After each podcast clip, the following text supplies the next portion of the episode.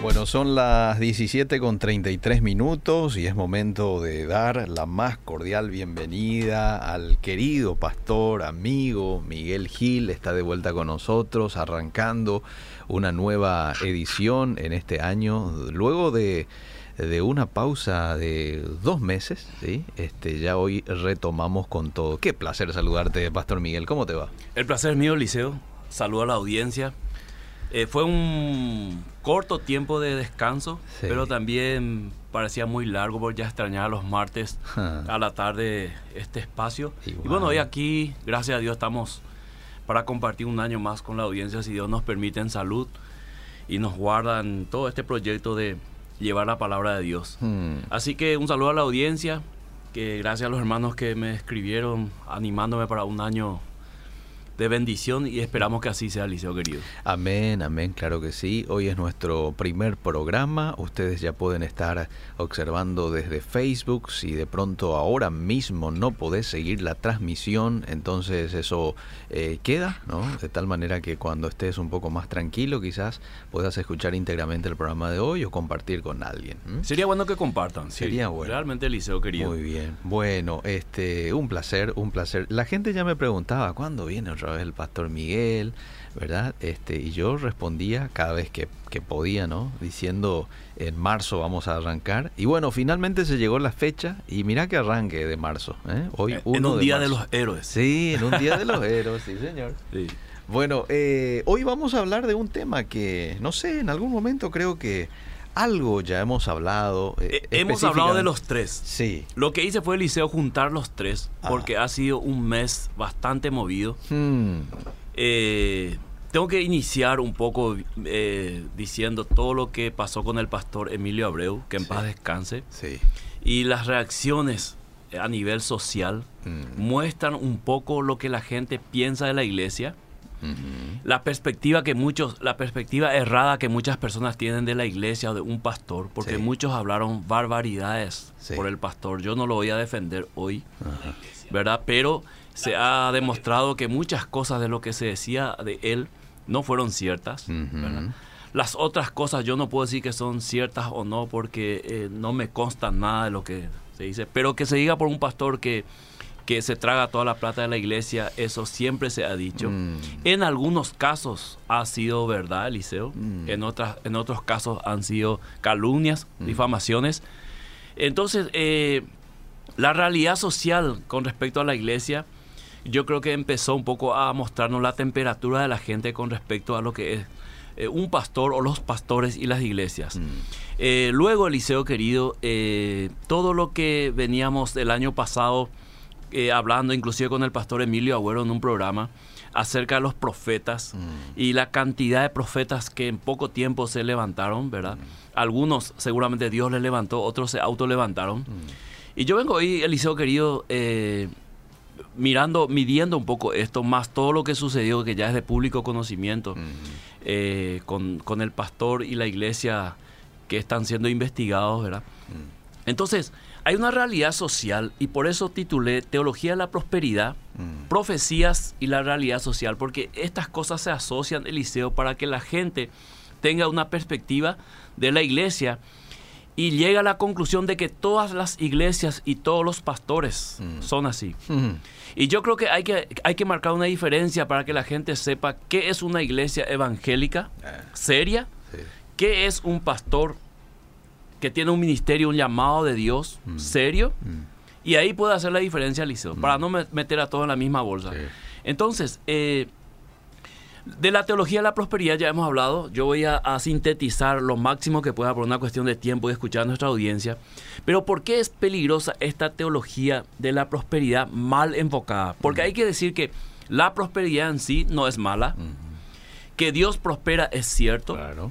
Que Dios bendice es cierto, Mm. que hubo eh, personajes en la Biblia muy prósperos financieramente, sí es cierto. ¿verdad? Ahora, el enfoque que trae la teología de la prosperidad desde sus inicios, eh, siglo XIX especialmente, y con más fuerza a partir del año 80, eh, nos trae que hay una, un panorama, eh, una perspectiva panorámica, diríamos, de lo que es prosperidad y a que muchas muchas personas creen que esto realmente es prosperidad porque esto es lo que se predica en las iglesias. Mm. Y muchos pastores se suman a esa predicación sin analizar que lo, si lo que está predicando es está bien o está mal. Mm. Entonces, ¿por qué es peligrosa? Primero, Eliseo querido haría audiencia porque promueve la prosperidad financiera como un derecho de todo hijo de Dios. Entonces, al ser derecho, corresponde a todos los hijos de Dios. Mm. Y ahí es donde muchos caen porque dicen, es mi derecho ser próspero y comienza a reclamar, mm. ¿verdad? Y esto es falso a la luz de la Biblia. Y la teología mal enfocada en la prosperidad utiliza versículos del Antiguo Testamento referente al pueblo de Israel para justificar de que Dios sí o sí le tiene que prosperar. Mm. Pero ignora esta teología que dentro del pueblo de Israel, dentro del pueblo escogido de Israel, había leyes para los pobres. Mm.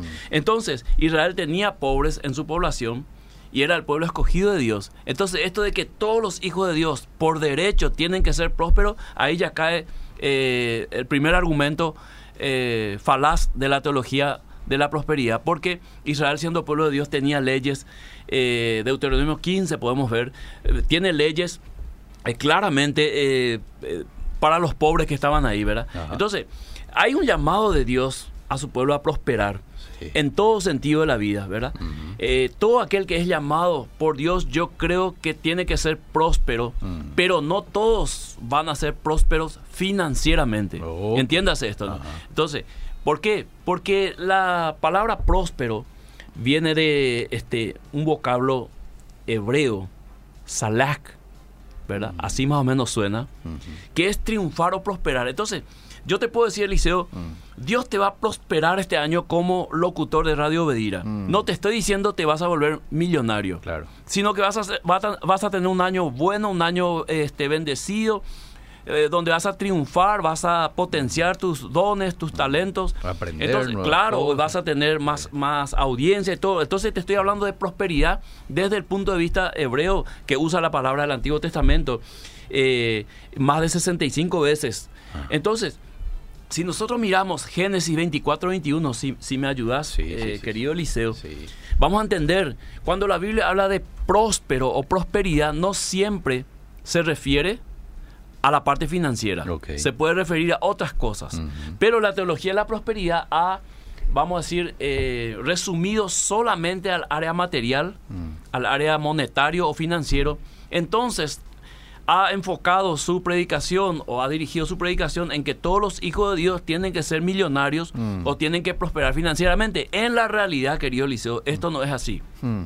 Entonces, uno ve a alguien prosperar y, entiende que esto es para todos y uno se pregunta, ¿por qué a fulano le resulta a mí no? Mm. Y ahí vienen las fórmulas mágicas donde uno dice, ah, porque fulano hizo esto, prosperó, ahora yo voy a hacer también eso, porque si a él le funcionó, y si esto es un derecho, yo también tengo que recibir, a mí también me tiene que funcionar. Y así comienza un montón de, cosas que vamos a ir profundizando, Eliseo. Pero te pido que leas Génesis 24, 21.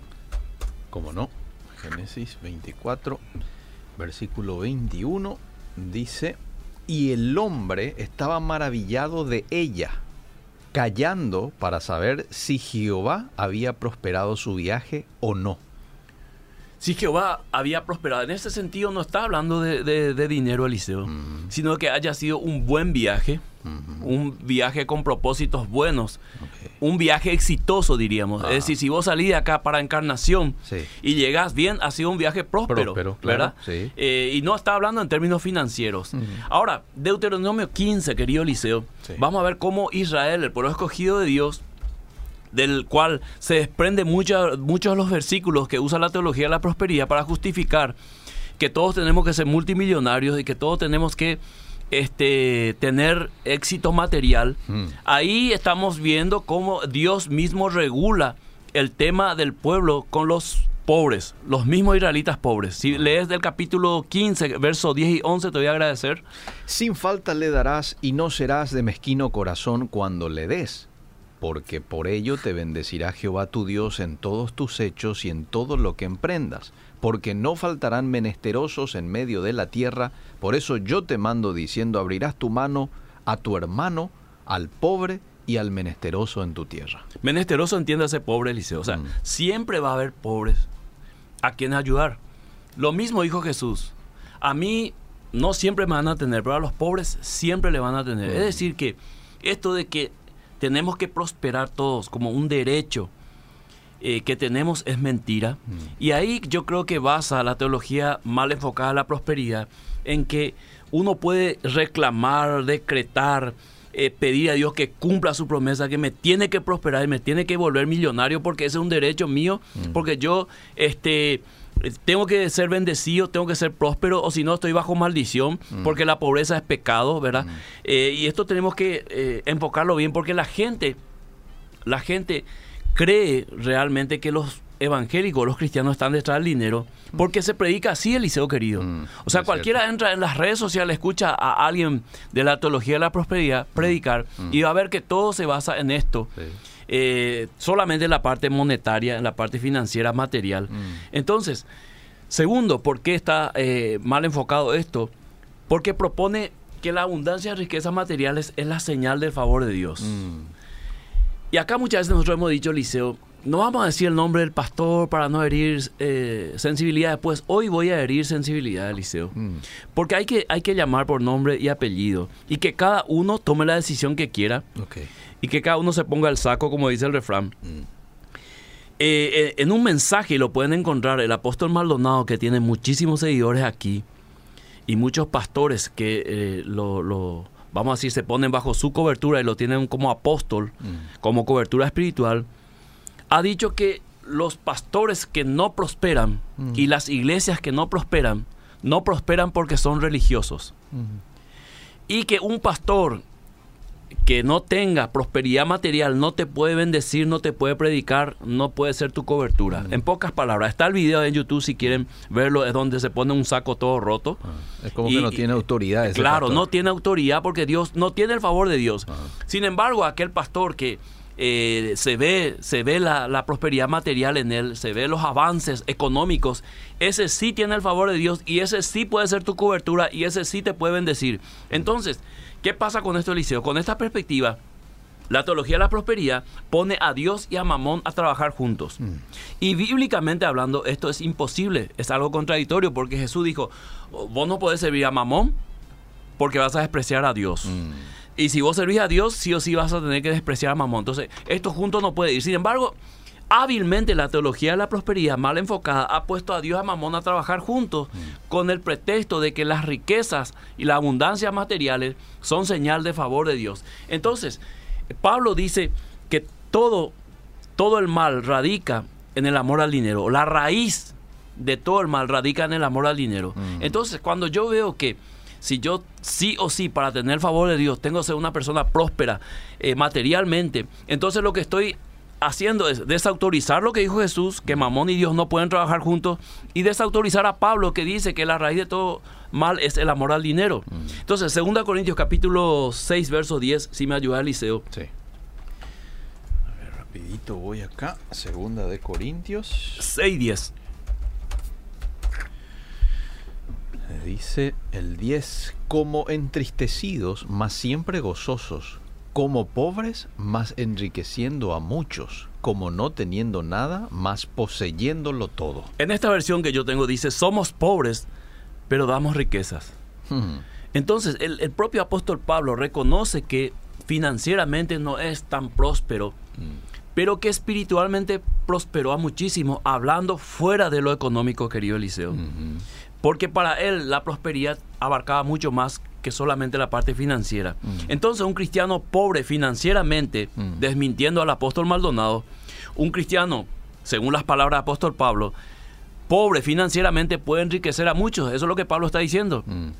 Entonces, estas declaraciones de que una persona humilde, una persona eh, económicamente pobre o de condición baja no te puede bendecir es totalmente antibíblico, es un mal enfoque de lo que es un ministro de Dios y lo que es la bendición.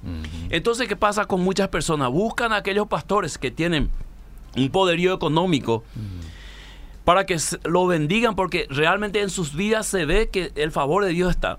No así un pastor humilde que tiene una moto que humea todo, o que tiene un auto que humea todo, estoy exagerando un poco, o que tiene un templo eh, que no tiene aire, que no tiene este una, ¿cómo se llama esto? Estas pantallas LED, ¿verdad? Entonces dice, yo no puedo dejar que este ore por mí porque este no, no tiene el favor de Dios. Mm. Esta es la imagen que deja finalmente la teología de la prosperidad. Por eso es que muchos pastores e iglesias se esfuerzan para alcanzar un nivel para que la gente diga, ahí está la bendición de Dios. Mm, ¿Viste mm. esa iglesia todo de lujo, verdad? Mm. ¿Viste ese pastor?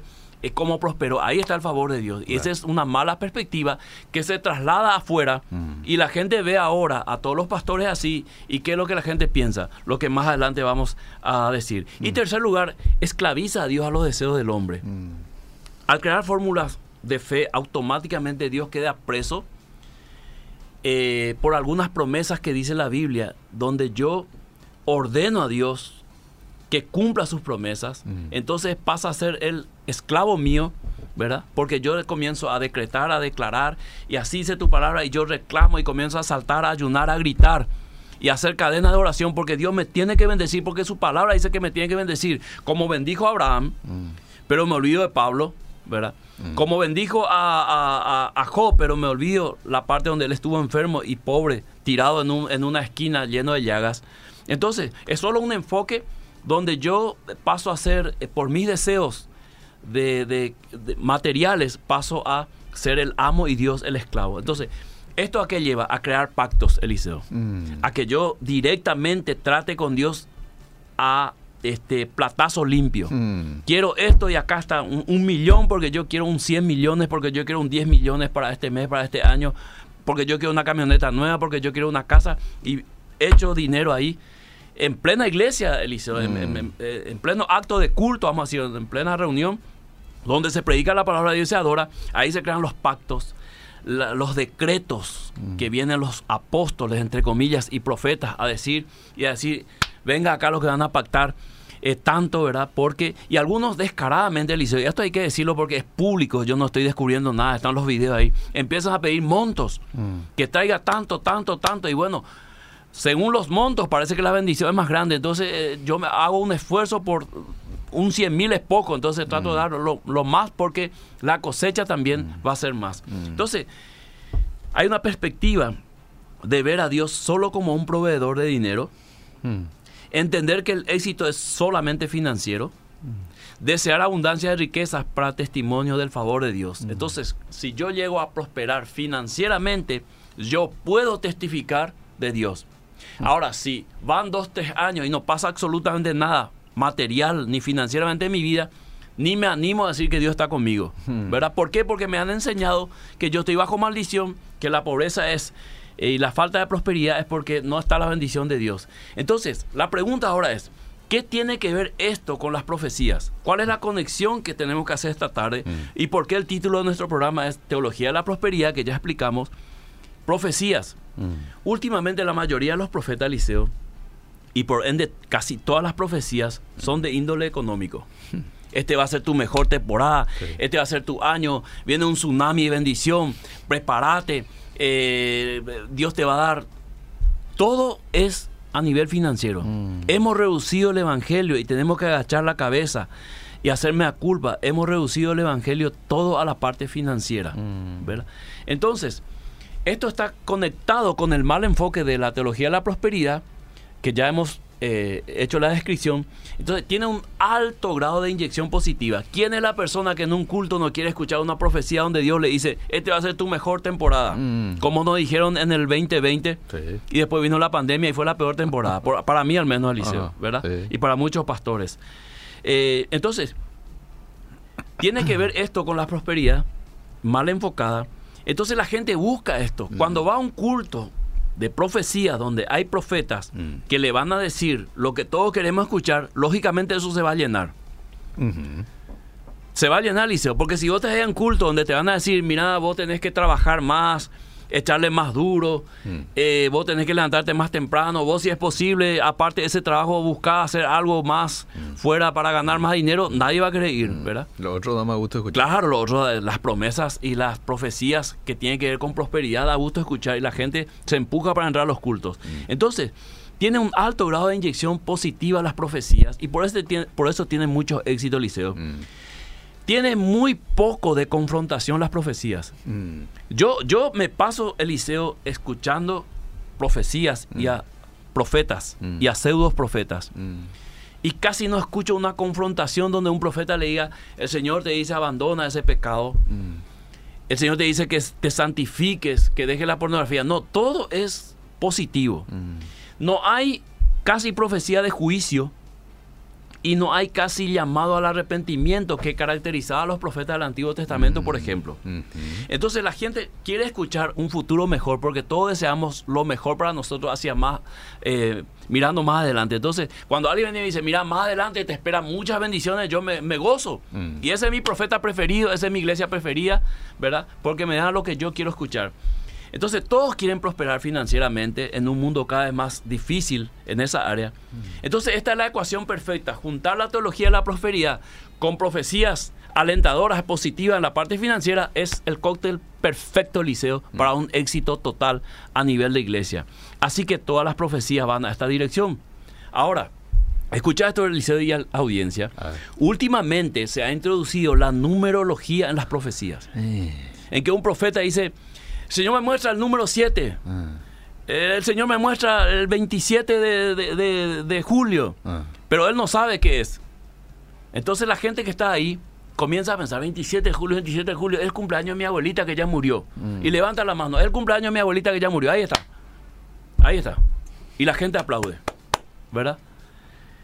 La numerología, Eliseo querido, parece ser la nueva tendencia profética para hacer más novedoso las administraciones proféticas. Mm, Veo un número, me dice el Señor. mm. Veo el número.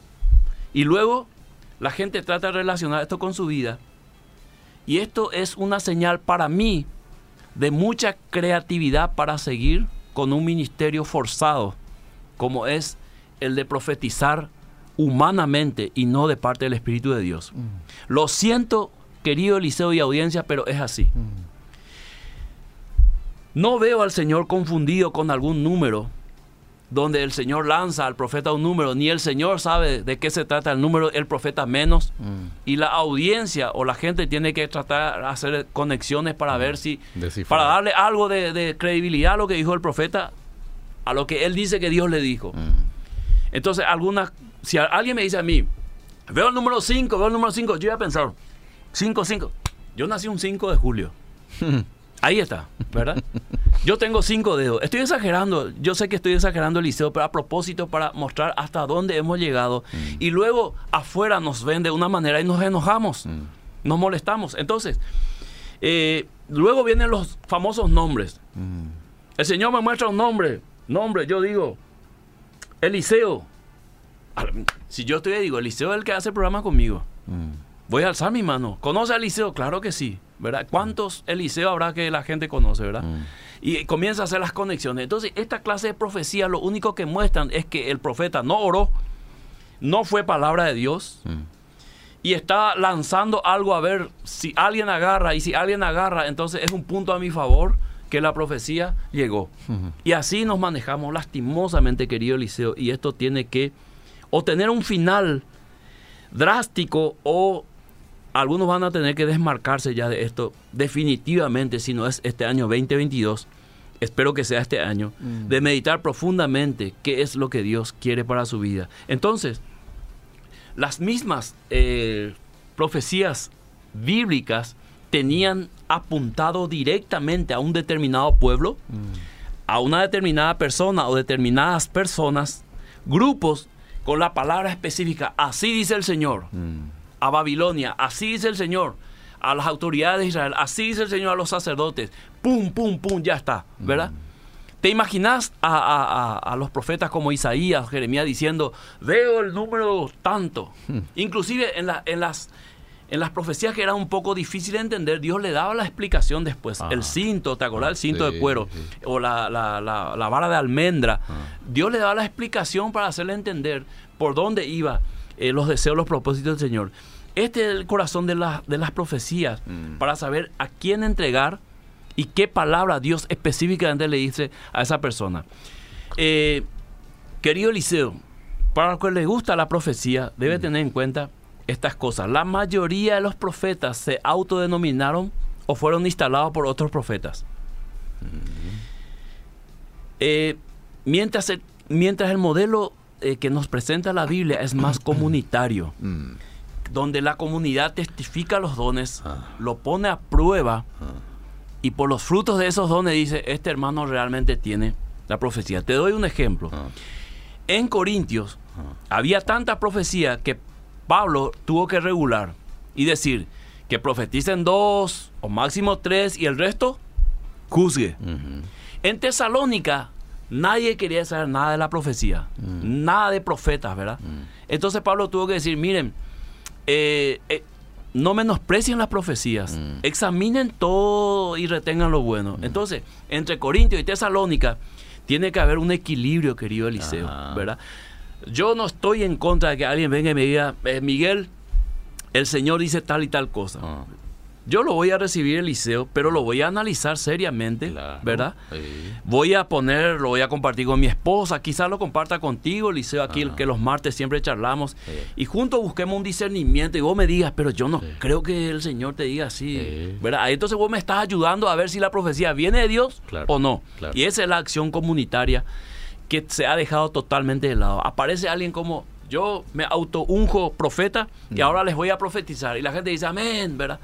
O aparece un profeta y eh, levanta a alguien sin saber cómo ese profeta sabe que él tiene el don. Mm. Es más, vamos a ir un poquito más al liceo Mm. para hacer la conclusión. Ya hay escuela de profetas. Si yo quiero ser profeta, me voy a la escuela de profetas. Mm. Así como yo quise ser teólogo, me fui a la facultad de teología, Sí. ¿verdad? A hacer una licenciatura. Entonces, al haber escuela de profetas, ¿qué, qué estamos diciendo, Liceo? ¿Querés ser profeta? Vení acá. Mm. Ya no es tanto por el llamado de Dios, por el don que Dios te da, sino ya hay una preparación para ser profeta.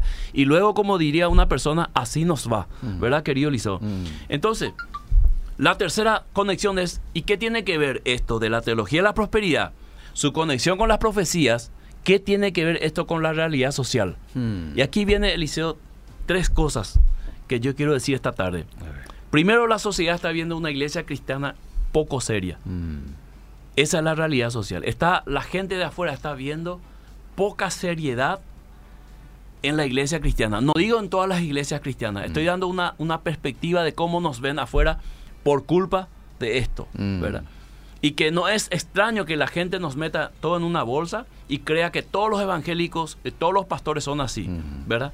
Entonces, la gente está desconociendo lo que es el Evangelio, por lo tanto no se siente llamado al arrepentimiento, Mm. porque lo que se le predica no es el Evangelio. Mm. Pablo dice, yo no me avergüenzo del poder de Dios, del Evangelio, perdón, porque es poder de Dios para salvación. Mm. Entonces, donde se predica el ver- verdadero Evangelio, tiene que haber un llamado al arrepentimiento. ¿verdad? Y esto no estamos viendo en la sociedad, y la sociedad por eso está viendo en las iglesias evangélicas y en, en la vida de algunos pastores, está viendo cosas, ¿verdad? Y atribuyendo todas esas cosas a todos los pastores, Mm.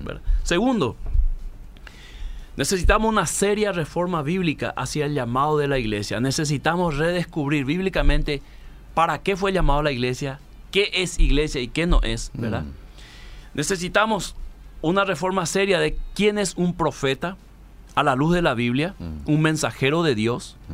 Quién es un apóstol, un enviado de Dios, Mm. quién es un evangelista que casi ya no hay, Eliseo querido. Decime quién quiere ser evangelista ahora. Ah. Walter Neufeld y después para de contar. Ah. Sí. Que yo ahora mismo viene a la mente, pero si había muchos, yo iba a decir fulano, fulano. Ah. Pero profeta te puedo decir 100 ahora, apóstol ni qué decir, Sí. ¿verdad? Pero mira las redes sociales y que diga evangelista fulano. Necesitamos una seria reforma bíblica para ver quiénes son los maestros, que cada vez hay más pocos. Mm. Poquísimos maestros. Vos decís estudio bíblico, nadie aparece. Mm. Vos llamás a un apóstol, un profeta para que profetice y todo el mundo se va. Y por último, una seria reforma bíblica para ver quiénes son los pastores, que cada vez, a mi modo de entender, estamos más confundidos en nuestro rol principal que el Señor nos llamó de alimentar las ovejas y de cuidarlas. Mm. Entonces, querido Eliseo, en tercer lugar, la iglesia siempre será teocrático en su llamado. Lo que Dios le llamó a hacer, eso la iglesia tiene que hacer, más nada. Sí, señor. Y e- e- está llamada a luchar con armas espirituales en un mundo carnal. Mm. Entonces, querido Eliseo, esta es la conclusión a donde llego Mm. para conectar la teología mal enfocada de la prosperidad con las profecías y la realidad social. Y por eso encontramos lo que hoy encontramos como resultado y que todos nos asustamos, todos eh, estamos dolidos, sentidos y vemos la reacción social, pero tenemos que mirar hacia adentro, Eliseo, y urgentemente desmarcarnos de esta clase de enseñanza. Lo digo abiertamente y siempre lo hemos dicho aquí desde Diapositiva. Eso no significa que una persona que sea próspera, Dios no lo haya prosperado. Claro. Eso no significa que el Señor te diga, Eliseo, yo siento de parte del Señor decirte que tal cosa y realmente así sea. Y eso no significa que afuera no haya referentes a quien yo pueda decir, este es mi modelo y yo quiero seguirlo. Mm. Después de la muerte del pastor Abreu, muchos lo reconocieron como un referente. Sí. Quizás tarde, Eliseo. No lo digo por aquellos que lo hicieron en vida, pero vale igual, Eliseo, porque los héroes de la fe igual después de muerte siguen hablando, así como la sangre de Abel sigue hablando, ¿verdad? Entonces, si hay un referente a quien los, los jóvenes o los ministros jóvenes pueden mirar y decir, este modelo ha impactado a la sociedad y yo quiero seguir este modelo, está a tiempo Eliseo. Mm. Y tiene que ajustar algunas cosas, corregir algunas cosas y decir, yo estoy haciendo estos cambios en mi vida, estoy ajustando estas cosas en mi vida, porque yo quiero ser como fulano, impactar la sociedad, para irme tranquilo mañana y que en mi memoria, recuerden, este ha sido un hombre de Dios que ha bendecido a la sociedad. Hay una cantidad de mensajes que voy a leerlo así bien rápido, dale. ¿verdad? Lo más que pueda. Hola, pastor. Aparte, si uno profetiza de parte de Dios porque Dios le habló directamente, ¿no debería escribirse también en la Biblia? Dice esta oyente. Sería lo ideal, Eliseo. Estamos realizando culto casero en el interior del país, a puro pulmón estamos levantando un techito en un terreno cedido con todo lo que pasó con el pastor de Curuguatú se nos complicó con la confianza de los vecinos a quienes queríamos llegar. Queremos levantar una iglesia en ese lugar. Y era precisamente lo que usted estaba diciendo, ¿verdad? ¿Nos afecta, quieras o no? a Le todos? digo las palabras de Gamaliel. Sí, Si esta obra es de hombres, Sí. va a terminar. Si esta obra es de Dios, a pesar de la oposición de los hombres, Va a va, a avanzar. seguir, va a crecer. Exactamente. Así es. Hola, yo creo que una persona está en obediencia o una persona eh, que está en la obediencia tiene que estar bien. Eh, a ver, tiene que estar bien. El tema es que hay muchos que son negligentes en muchas cosas y deben estar bien en lo normal. Eso no es que debe ser rico, pero hay que hay que no quiere salir adelante y eso es una carga para la iglesia y yo conozco a muchos que son así. Si sos diligente, Sí. no te va a faltar el, el sostén y otras cosas más, así nomás. El problema es que hay mucha negligencia. Bueno, Más o menos que los vagos Sí. les es más fácil eh, hacer cierta fórmula de fe y prosperar que trabajar diligentemente, ¿verdad? Y sudar, que es el principio bíblico, ¿verdad? Totalmente. Que trabajando ganemos el pan. Totalmente. Pero, pero, eh, ah, Sí. Se presentan fórmulas, dice, hace esto sí. y ya está, ¿verdad? Sí. Y bueno, la gente siempre va por el camino fácil. Y es que Proverbios relaciona mucho la prosperidad financiera también con un arduo laburo. Claro, ¿verdad? Este, claro. diligente, con buenos planes. Claro. Así que... Anticiparse a muchas cosas. Sí, sí, ¿verdad? sí. O si no va a ser muy fácil, no creo que Dios bendiga muy fácil. Yo creo que Dios bendice Mm. la fe, bendice el trabajo, Sí. multiplica lo que nosotros nos esforzamos a hacer, Ujú. ¿verdad? Y independientemente de otras cosas, Dios puede también bendecir a una persona de la nada. Sí. Porque eso está también en la Biblia, ¿verdad? Pero es según su propósito. No es para todo Eliseo. Claro. No es porque allá saltó una persona de repente próspera Sí. que Dios también va a hacer lo mismo conmigo. Ah, bien. No necesariamente. No Que- necesariamente. Que. Dios, que Dios les bendiga. Mi opinión personal es que ahora los pastores hacen negocio con el Evangelio. Se juega mucho con la fe, pastor. Dicen que si no diez más, Dios no te va a prosperar. o si no traes la primicia, eh, porque el concilio deja que esta clase, ¿por qué el concilio deja que esta clase de personas que se hacen llamar pastores estén al frente de una congregación en donde en este tiempo las personas necesitan más que nunca de Dios? Pero mientras tanto, los llamados pastores se llenan los bolsillos y los hijos de los pastores no pisan suelo de tan soberbios que son. Y ahí habla el testimonio de quienes son, eh, digo, y me hago cargo porque lo viví yo personalmente, soy de Itagua, que los pastores prediquen la verdad, lo que dice la palabra de Dios y sean dignos de su salario, no que hagan más negocios con la fe. ¿Sabe qué pasa liceo de audiencia? Hay un montón de pastores, profetas, apóstoles que son independientes. Hmm. Es decir, no rinden cuentas a nadie. Nadie les llama la atención. Mm, No así en caso de pastores que pertenecen a una organización seria, donde cualquier anormalidad le van a llamar y le van a decir, mira, estás haciendo esto, eh, corregir o te vamos a disciplinar, te vamos a sacar del ministerio. Mm. Esa es la gran diferencia, Liceo querido, cuando se levantan, pululan de repente siervos que vos no sabes dónde se formó, Mm. cuándo se formó, quién le llamó, pero aparece en la plataforma, abre una, una redes sociales, se llena de seguidores y uno ya cree que ah, este es el ungido, ¿verdad? Porque ahora pues se mide la unción por seguidores. Mm. ¿Entendés, querido Liceo? Sí. Entonces vos agarrás un tipo eh, que tenga muchos seguidores, le pones una corbata, un traje y le decís que es pastor y va a, va a ser pastor con más seguidores. Hmm. La unción siempre ha sido por los frutos, querido Liceo. Hmm. Los frutos determinan el árbol. Jesús fue bien claro en esto. Sin embargo, la cultura del siglo XXI nos, nos muestra que este, la unción va por la fama, por el éxito Hmm. Por ministerial. Entonces todos quieren estar cerca del pastor exitoso, todos quieren este, escuchar al profeta que tiene más seguidores. Pero vamos a ver su fruto, ¿verdad? Entonces, si vos sos serio como pastor, vos vas a someterte a una or- organización seria y vas a permitir que te chequen de cerca, porque eso es lo bíblico, porque somos comunidad, somos cuerpo, ¿verdad? Así como Pablo cuando recibió las revelaciones, ¿qué hizo? Fue hasta Jerusalén, fue hasta Pedro, hasta Santiago, hasta Juan, y les dijo, miren, yo recibí esta revelación y los comparto con ustedes, los pongo en la mesa. ¿Qué dicen ustedes?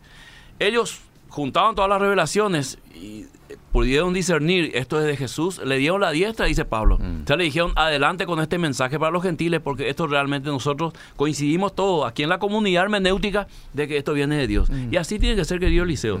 Anda a decirle a un profeta ahora, ¿verdad? Que está haciendo mal. Te va a maldecir, Mm. ¿verdad? Y va a recomendar que nadie te escuche y lo peor, te va a decir que sos un religioso y ningún religioso tiene derecho a ser escuchado, ¿verdad? Y peor si vos sos un teólogo o estudias mucho la Biblia, va a decir que no tenés fruto del Espíritu, que es pura letra, y entonces fuiste ahí, Eliseo querido, lastimosamente. Eh, a ver, dice, ¿qué opina el profeta José de Lambaré? Él presenta muchas características que el pastor está mencionando, dice. Y que cada uno saque sus conclusiones. Mm. Escucharlo y sacar tus propias conclusiones. Ahí está, muy bien. ¿Es pecado para un creyente jugar a los juegos como Bingo, CNT, buscando alguna ganancia? No es tanto nuestro tema de hoy. Es Pero- parte, es parte de tu motivación, querido oyente. Si vos tenés fe en eso, mira que podés gastar más dinero de lo que vas a ganar. Sí. Porque conozco gente que hace, hace años juega y nunca, nunca sacó. Y en los años que gastó el liceo, cada semana, Mm. ya, ya alcanzó el premio que, que está, que está persiguiendo. Sí, sí. Hace un buen tiempo dejé de ver canal Enlace que constantemente en sus maratones te instan a pactar con Dios con montos de dinero y de acuerdo a tu siembra es lo que vas a cosechar y me hago cargo de lo que digo y deslindo toda responsabilidad legal a Radio Bedira y asumo cualquier consecuencia legal. Incluso Dante Gebel salió de ese canal, dice Freddy. Y te digo más, Eliseo querido. Mm, Eh, muchos, muchos pastores, yo creo que van a salir más. Porque vos no te podés prestar a un sistema mm, de pedido de dinero que raya la herejía, mm, ¿verdad? Entonces vos te- muchos pastores habrán considerado, algunos ya no aparecen y otros siguen, eh, siguen la secuencia esto de, ¿verdad? De pactar por la salud, por todo esto, ¿verdad? Y ya se volvió algo herético Eliseo, lastimosamente un canal que ha sido de mucha bendición. No todas las programaciones son malas, pero llegando a ese punto, yo no estoy en contra de que se pida dinero, que uno diga, estamos en una programación que cuesta dinero, todos sabemos lo que es un medio de comunicación.